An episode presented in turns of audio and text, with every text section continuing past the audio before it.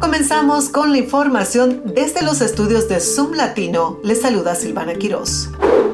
La votación de dos proyectos de ley relacionados con las estufas de gas en la Cámara de Representantes fue bloqueada por republicanos conservadores en medio de tensiones sobre el acuerdo entre el liderazgo republicano y la administración Biden sobre el techo de la deuda.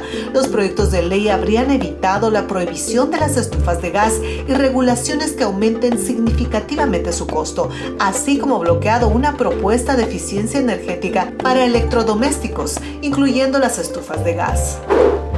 Y ya que hablamos del medio ambiente, en el Distrito de Columbia se ha lanzado un programa piloto de monitoreo de calidad del aire en tres vecindarios. Utilizando vehículos especiales de Aclima, se mapeará la condición del aire a nivel comunitario, proporcionando valiosa información sobre la calidad del aire y las emisiones en esas áreas. El objetivo es reducir las emisiones y abordar las inequidades en comunidades afectadas por la contaminación del aire. Aclima está reclutando y capacitando a residentes del distrito para operar su flota. Y nos vamos hasta México, donde la Fiscalía del Estado de Jalisco confirmó que los restos hallados en un barranco pertenecen a siete jóvenes desaparecidos que trabajaban en dos call centers.